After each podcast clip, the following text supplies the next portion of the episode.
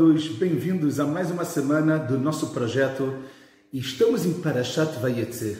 Antes de começar, como nós sempre fazemos, eu gostaria de dedicar esse estudo que nós iremos fazer, Leilu Nishmat, a um menino que infelizmente há 10 minutos atrás acabei de ter notícia que faleceu com 11 anos de idade da escola em que a minha filha estuda. Esse menino tem 11 anos de idade, Rafael Ariel Morel, que Hashem possa receber ele e possa consolar a família dele, todos nós, obviamente, depois dessa notícia tão triste, tão é, complicada da gente conseguir lidar. E, obviamente, também fazer para Refuah Shlema, para a cura completa de Chaim David Ben Mesodi, de Gabriel Ben Sara, Avram Shmuel Ben Rosa, Ricardo Ben Dina, de Dina Bat Brajla e de Hanalea Bat Sissel Betor Shar Chole Israel. Nós estamos em Parashat Vayetze, a Parashat que conta da saída de Jacob da casa dos seus pais para enfrentar um dos maiores desafios da sua vida, que era a casa de Lavan. A casa desse homem que, por um lado, era o irmão da sua mãe, era o seu tio, por outro lado, era um homem muito mau. Um homem enganava as pessoas. Um homem que era capaz de fazer as maiores atrocidades. E Jacob, de alguma maneira, se depara com isso na continuação, quando ele fala bem claro para Lavan que ele quer casar com a filha dele, com Rachel. Ele dá todos os sinais para Lavan de quem é e no final das contas nós sabemos que Lavan ele troca. Ele coloca Leá para casar primeiro e depois Rachel e aí Jacob vem reclama, ele fala, mas calma, no meu lugar, onde a gente mora, a gente não dá a filha a, a, filha menor no lugar da filha maior. Primeiro a filha maior. Peraí, Lavan, por que você não disse isso antes? Então a gente vê que Lavan era um homem que Yaakov ele precisou de muita força. 20 anos ele permaneceu naquela casa e ele volta intacto. Volta, como a gente vai ver na continuidade da nossa história, quando ele se encontra com o anjo de Esav, ele fala: Im Lavan Garti. Eu morei com Lavan, Esav. Não vem tentar me pegar porque eu morei com Esav. E o Midrash conta que ele morou com Lavan, Vetariag Mitzvot Shamarti e guardei as 613 mitzvot. Eu sou o mesmo Yaakov. Esse Yaakov que vai dar, como nós sabemos, a origem para Israel e é algo espetacular que tem também Yaakov. Antes da gente começar a tratar do assunto que eu queria falar com vocês hoje, a gente vê que todos os nossos patriarcas tiveram filhos que um deles saiu um pouco do caminho foi um pouco numa outra direção. Abraham, nós sabemos, Ismael e Yitzhak. Yitzhak ele segue tudo bem, vem Ismael, sai do caminho. Yitzhak tem dois. Yaakov e Esav. Esav, nós já sabemos o que ele fez no final das contas. Yaakov continua. Yaakov, ele vai, quando ele sai para chegar na casa de Lavan, ele vai para construir a sua família. E é dessa família que a gente tem a formação do nosso povo. É dessa família que a gente tem verdadeiramente a nação que vai para o Egito, que vai sofrer, mas que depois vai sair de lá. E quando sair de lá, vai começar a construção do que nós chamamos de Am Israel. O povo de Israel, que como nós sabemos depois, vai ser um dos nomes que Jacob ele vai receber também. Israel ele é algo que tá, tem uma conexão, tem uma, uma ligação local direto com o Criador do mundo. Mas isso era só um parênteses para a gente poder começar. Porque se segurem na cadeira que a gente vai falar de coisas agora muito interessantes. O assunto que eu quero tratar basicamente com vocês é o assunto do sonho de Jacob.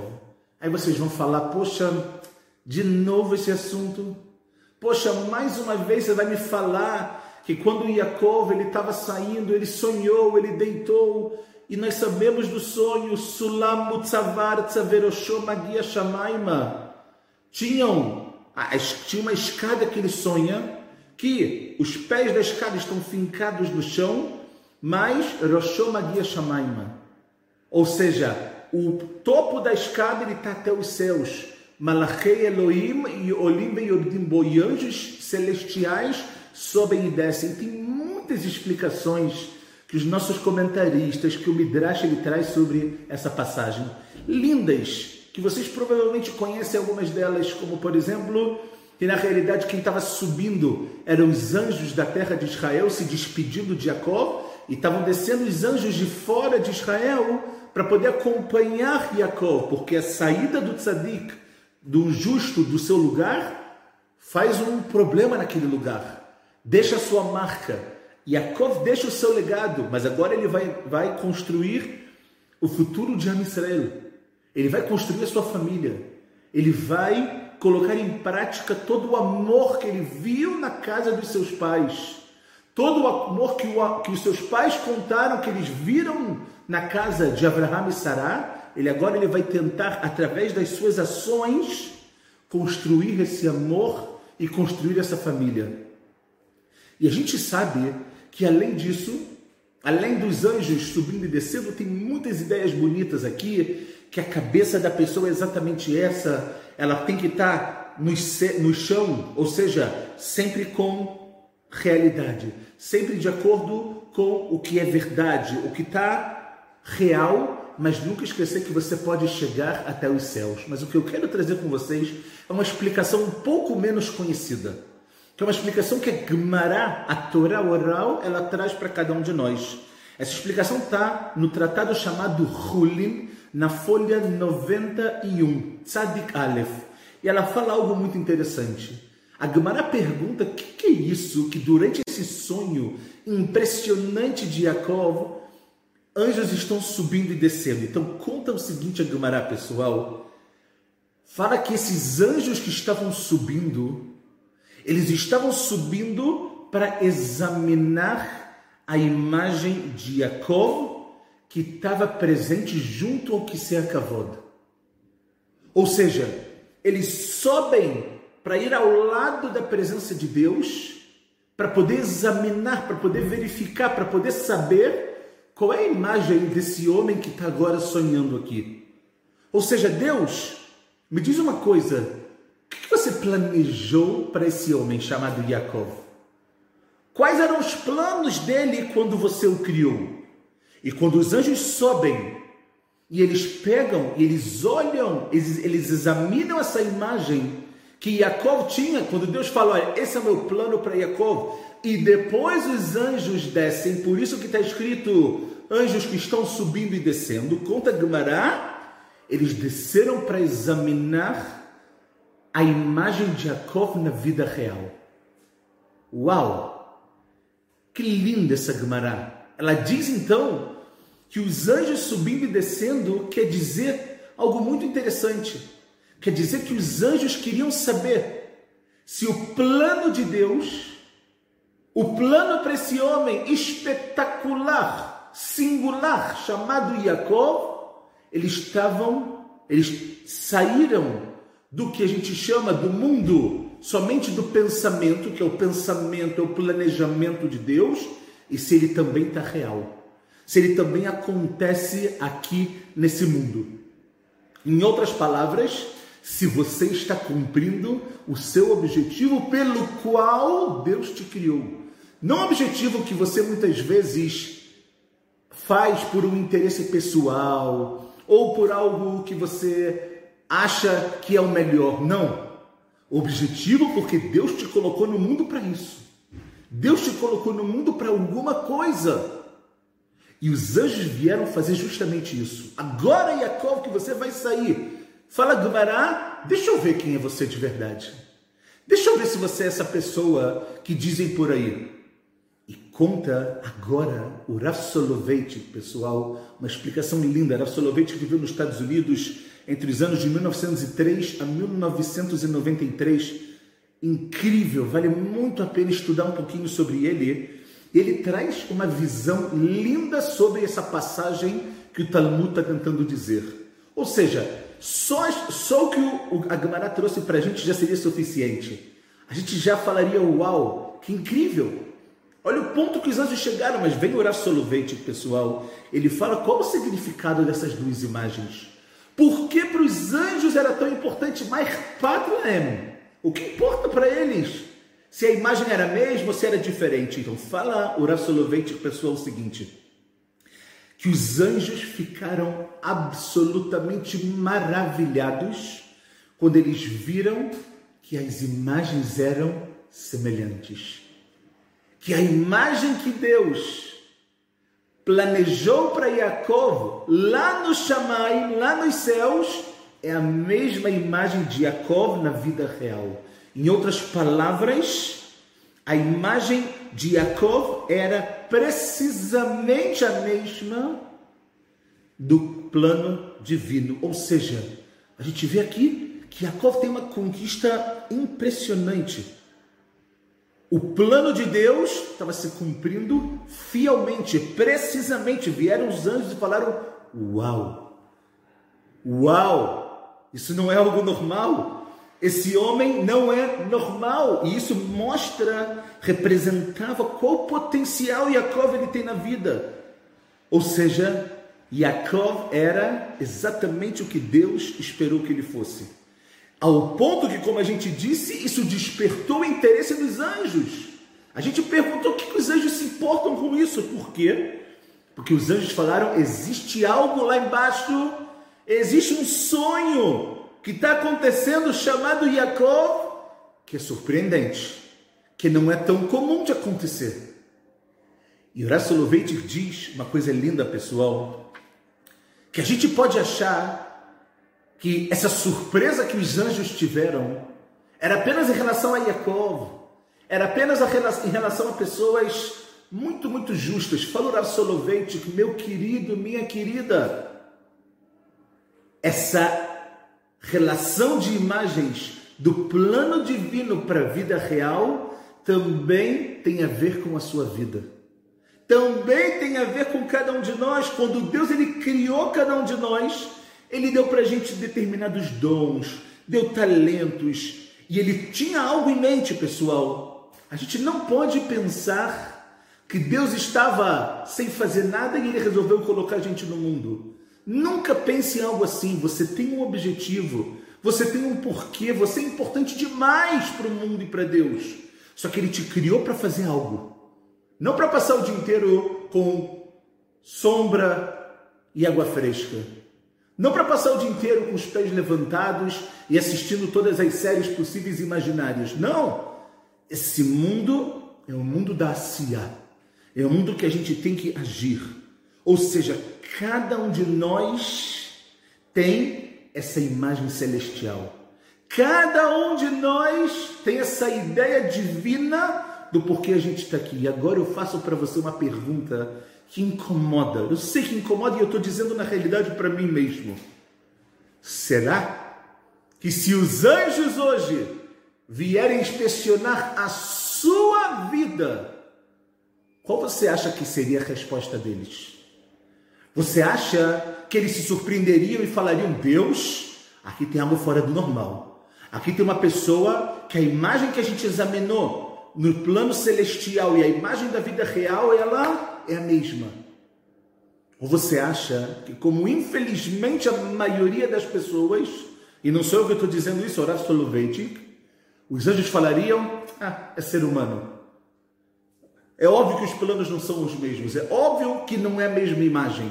As imagens estão distorcidas. É igual, Leavdil, com toda a diferença do mundo, quando a gente tira uma foto.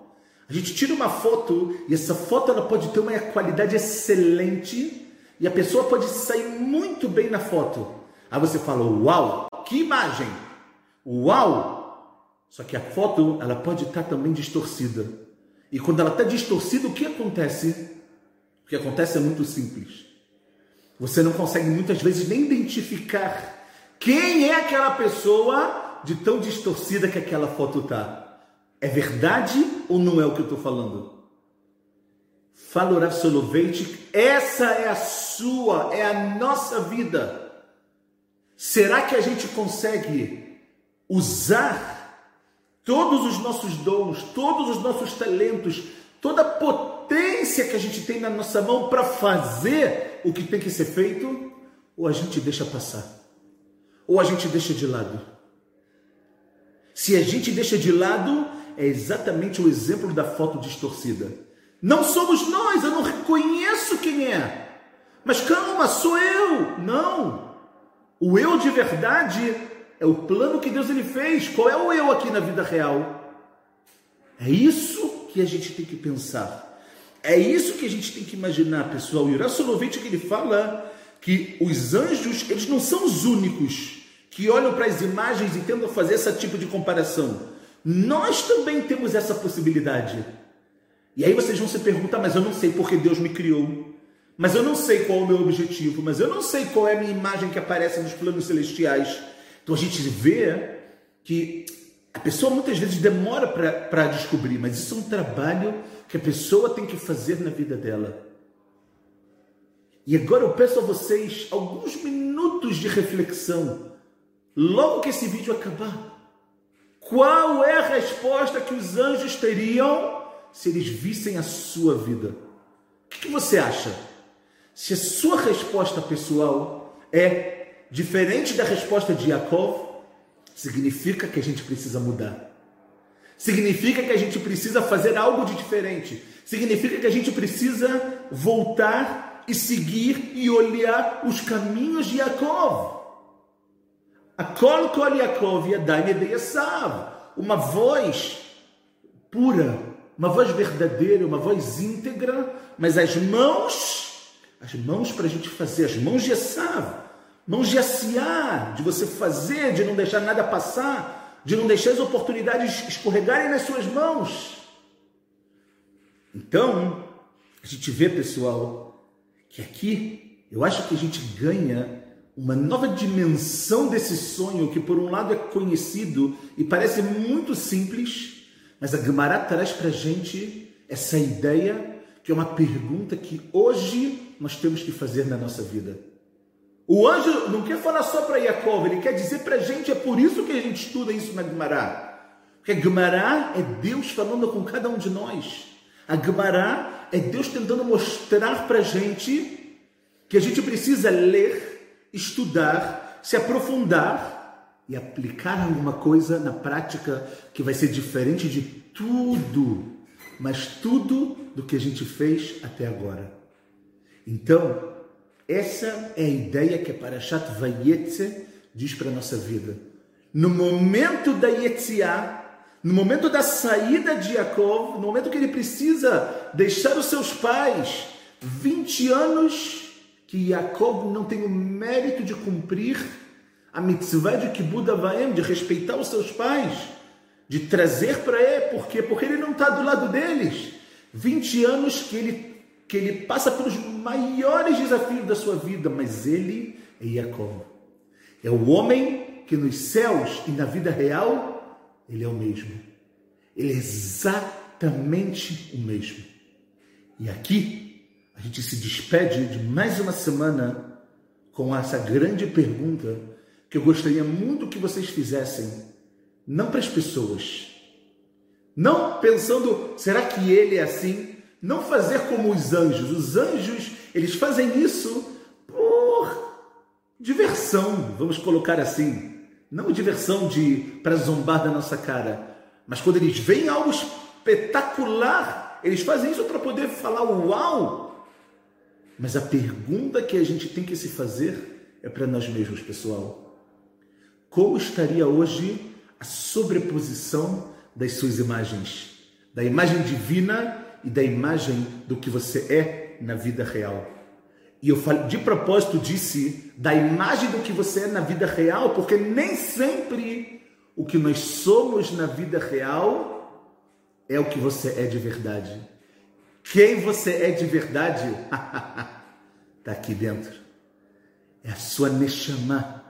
É a sua alma que é pura, pura, pura, pura. A gente fala para Deus todos os dias a alma pura que a, alma que você me deu, terrorai, ela é pura. Então a gente vê que exatamente esse é o ponto, fazer o que nós precisamos fazer. Vocês sabem que tem uma história com Hafetz Haim, quando ele escreveu um dos seus livros, eu não me recordo agora exatamente qual livro que foi, foi o livro de Lachonará, mas eu não me lembro exatamente qual, qual, qual deles. Não sei se foi uma lição a cada dia, mas eu não estou me lembrando agora. Mas disseram que o Hafetz começou a chorar quando ele terminou de escrever o livro e ele foi lançar aquele livro. As pessoas perguntaram para ele, mas Rá, por que você está chorando num momento tão grande? Por que você está chorando num momento tão assim? Parece que você está triste. Ele falou que ele agora ele estava um pouco mais tranquilo. Assim ele disse, por ele saber que ele fez mais um passo do plano de Deus nesse mundo. Ou seja, ele não estaria tranquilo se ele não fosse chegar nesse ponto e nesse momento que ele chegou. Porque o pior coisa, pessoal, e esse é o medo dos verdadeiros tzadikim com a morte até os 120 anos, não é o medo de morrer. É o medo de não fazer o que nós temos que fazer. É o medo de não ser quem eu sou de verdade. Por isso eu te pergunto: quem é você de verdade? a sobreposição das suas imagens estariam boas ou mais ou menos? Respondam a vocês mesmos e mudem. Mudem para que os anjos possam também olhar para os nossos atos e falarem: ho, ho, uau, que surpresa! Hashem, você tem um tesouro lá embaixo. Nós somos o verdadeiro tesouro de Deus. Shabbat Shalom Mevorach.